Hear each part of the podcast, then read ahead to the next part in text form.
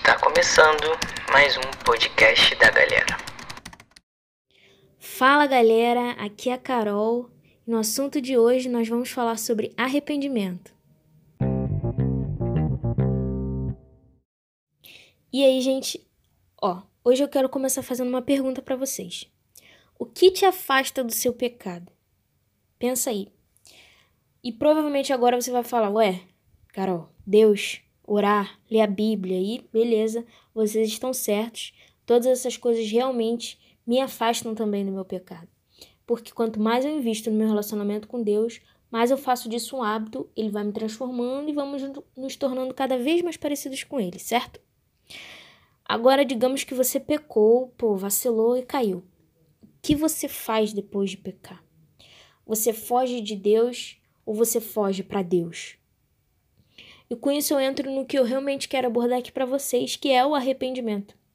Lá em Lucas capítulo 15, versículo 7, vai dizer que há mais alegria no céu por causa do pecador perdido que se arrepende do que por 99 justos que não precisam se arrepender. Cara, eu quero dizer, arrependimento não é parar de fazer o que você estava fazendo de errado.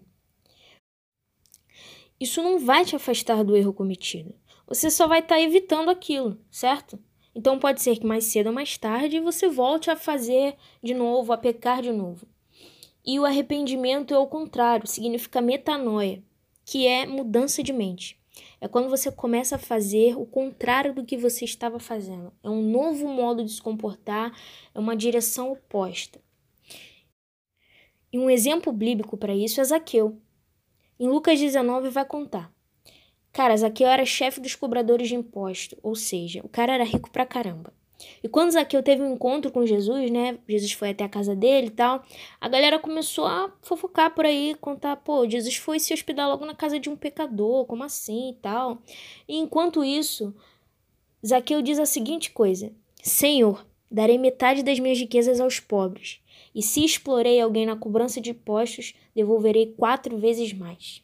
Cara, isso é metanoia. O cara que roubava o dinheiro de, do povo, o cara que pegava o dinheiro, ele começou a dar, entendeu? Isso é mudança de mente. Ele pegou o caminho ao contrário de tudo que ele estava fazendo de errado.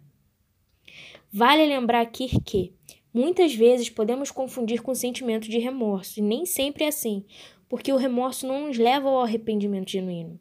Não produz mudança, o remorso produz culpa.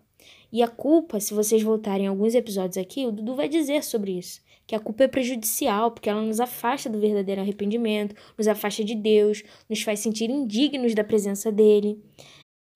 Isso tudo gera medo das consequências de nossos atos. Isso é a culpa. Deu para entender?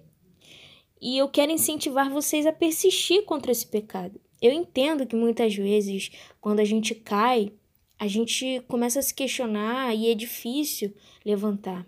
E eu lembro de um tempo atrás que eu já estava num ponto muito triste, eu estava bem triste mesmo comigo, por cair sempre no mesmo pecado. Eu achava que qualquer coisa de ruim que acontecia comigo no dia, ou na semana, ou algo parecido, era porque eu havia pecado. Então eu comecei a lutar contra o pecado, não pensando que eu estava entristecendo o Espírito Santo, mas porque eu não queria que as coisas desandassem para mim, sabe? Era um pensamento completamente egoísta e hoje eu enxergo isso. E foi aí que Deus falou comigo. Eu percebi, cara, que não é sobre mim. E meu coração ali foi quebrantado, pois eu tive o senso, a sensibilidade de que eu ofendi um ser tão amoroso e grandioso como Deus. E, cara, aquilo me foi tomado uma tristeza, eu chorei. E com isso eu fui tomada de uma tristeza profunda que me fez pensar, pô, eu vou fazer de tudo para estar tá longe desse pecado. Eu vou cortar o que eu tiver que cortar, que me faça ficar longe disso. Ou seja, eu vou na direção oposta, eu vou fazer o contrário. E é isso. Isso é o arrependimento. A gente se arrepende do que a gente fez e a gente quer fazer algo para mudar. A gente quer estar longe disso, mas fazendo algo que nos aproxima de Deus ou algo que seja o certo, sabe? Cara, que nós possamos de fato nos arrepender, assim como um GPS, sabe? Recalcular a rota, mudar a nossa direção e o nosso foco. Amém? Assim como diz lá em Mateus 3, versículo 2: Arrependam-se, pois o reino dos céus está próximo. Galera, eu espero que vocês tenham curtido esse episódio, que tenha abençoado vocês tanto quanto me abençoou, que Deus tenha ministrado o coração de vocês, assim como ele falou muito comigo. Então fiquem com Deus, espalhem esse episódio aí para qualquer amigo de vocês, sigam as páginas aí da galera, valeu? E fiquem com Deus, até a próxima.